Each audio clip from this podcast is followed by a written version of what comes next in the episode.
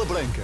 Com o José Barata, para já conhecemos os destaques desta edição. Olá, boa tarde. Olá, boa tarde. Para ouvir nesta Bola Branca quem jogou com Artur Cabral e que antevê êxito do avançado no Benfica, o Casa Pia Sporting desta noite, o contratempo da seleção de atletismo e a volta a Portugal em bicicleta. Bola Branca na Renascença, com José Barata. Artur Cabral vai ter sucesso no Benfica e merece ter uma oportunidade na seleção brasileira. A opinião é de Rafinha, avançado que jogou no Ceará com o reforço do Benfica, que deverá fazer a sua estreia frente ao Estrela da Amadora. Em entrevista exclusiva à Bola Branca, o jogador que há duas temporadas está em Portugal elogia o antigo colega e fica a torcer pelo sucesso no Clube da Luz, revelando-se que sempre viu em Artur Cabral um jogador que poderia chegar a um patamar elevado no futebol mundial. Sempre acreditei Desde novo nós jogamos juntos e ele sempre mostrou aquele faro de gol diferenciado, sempre fazendo gol. Você esteve eh, já duas épocas em Portugal, já conhece o futebol português. Eh, acredita que ele pode ter sucesso neste Benfica do Roger Schmidt? Ah, eu acredito muito e torço e, e oro que Deus abençoe ele. É uma pessoa excepcional e um excelente jogador. Como já provou no base, como já provou na Fiorentina, e sempre provando no Ceará mesmo, tanto na base como profissional, que é um grande jogador e também merece ter oportunidade na seleção brasileira e no Benfica, em, nome de Jesus, não vai ser diferente. Espero que dê tudo certo. Torço por ele. Rafinha, que joga no Canedo, equipa de Santa Maria da Feira, jogou com o avançado do Benfica no Ceará e destaca em bola branca as qualidades de Artur Cabral. Ele é mais forte no último terço do campo, na finalização tem aquele faro de gol nato. Ele tá sempre aonde a bola, sempre onde a bola está, ele tá lá. E é um goleador nato. E eu tenho certeza que ele vai ser muito feliz no Benfica. Rafinha, antigo colega de Artur Cabral, entrevista à Bola Branca na véspera da possível estreia do avançado com a camisola do Benfica. O Benfica Estrela da Amadora está agendado, agendado aliás, para as oito e meia da noite de amanhã. Roger Schmidt fala aos jornalistas à uma da tarde. Sérgio Vieira, o técnico do Estrela, aborda o jogo às cinco e um quarto.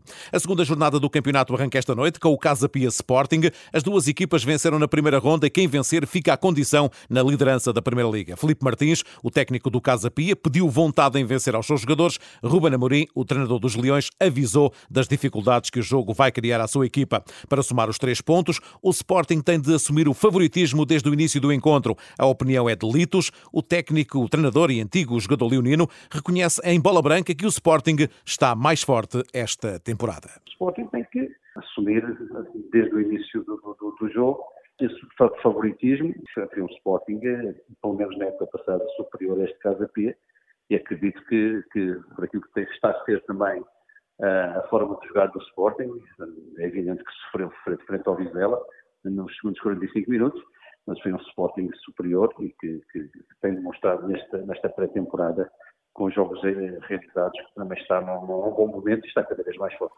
No entanto, Litos avisa que o Casa Pia vai criar muitas dificuldades à formação orientada por Ruben Amorim. Ah, eu acho que sim, até porque tem sido o exemplo da, da primeira jornada, as dificuldades que as equipas apresentaram aos quatro candidatos. Este Casa Pia, por tudo aquilo que fez a época passada, por aquilo que foi até já este início da temporada, e com essa, essa extraordinária vitória eh, em Faro, é demonstrativo daquilo que é a continuidade do, do treinador, a continuidade de grande parte dos seus jogadores e que tem assimilado muito bem esta, esta, esta forma de jogar do Felipe. O Casa Pia Sporting está marcado para as 8 e um quarto da noite em Rio Maior, a casa emprestada da formação Casa Piana, arbitragem de Nuno Almeida, relato na Renascença e acompanhamento ao minuto em rr.pt. Os Leões tentam reforçar o plantel e Ivan Fresneda, de 18 anos, do Valladolid, é agora opção para o lado direito da defesa. O clube espanhol pede 16 milhões de euros pelo Internacional Sub-18 e o Sporting pode ter a concorrência de Arsenal, Real Madrid ou Barcelona.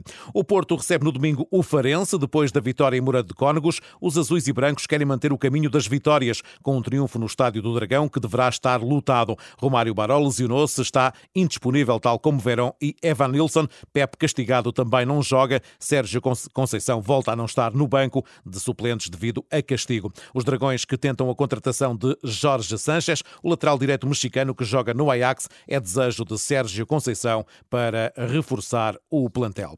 Depois de ficarem retidos no aeroporto de Frankfurt devido ao mau tempo, os atletas portugueses que vão participar nos Mundiais de Atletismo já encontraram solução para chegarem a Budapeste. Em declarações à Renascença, António Fernandes, diretor técnico da Federação Portuguesa de Atletismo, confirma que já foi encontrada uma solução para os atletas que entram em competição já amanhã. Já temos uh, alguns voos hoje que vão chegar à uma da tarde, outros às quatro da tarde, outros às sete e outros às onze da noite. A esmagadora maioria está colocada em voos diretos para Budapeste, mas a diferentes horas não vão no mesmo voo. A delegação não chega toda hoje uh, uh, à Hungria? Grande parte sim, porque já lá estão alguns que foram de outras cidades, alguns oficiais e treinadores vão ter que ir para Munique e ficar lá e só viajar amanhã. E uh, os atletas que vão competir amanhã vinham no primeiro grupo, chega hoje a Budapeste.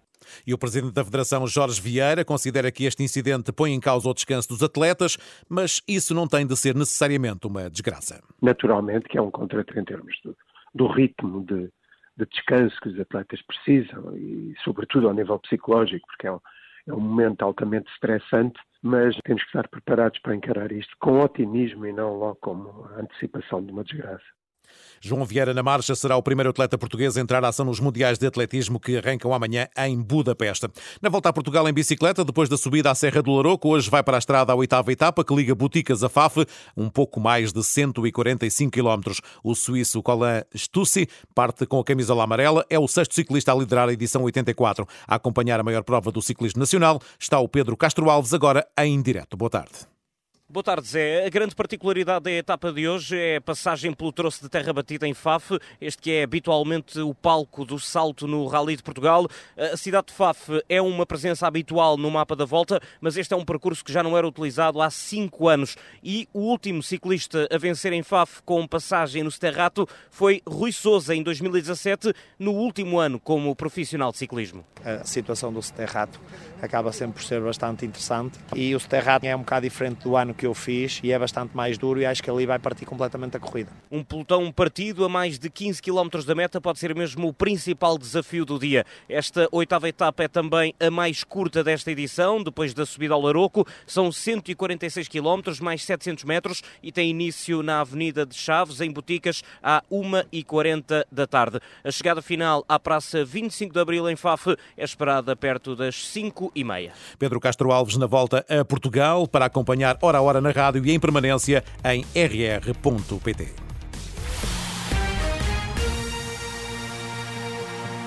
E nas nascenças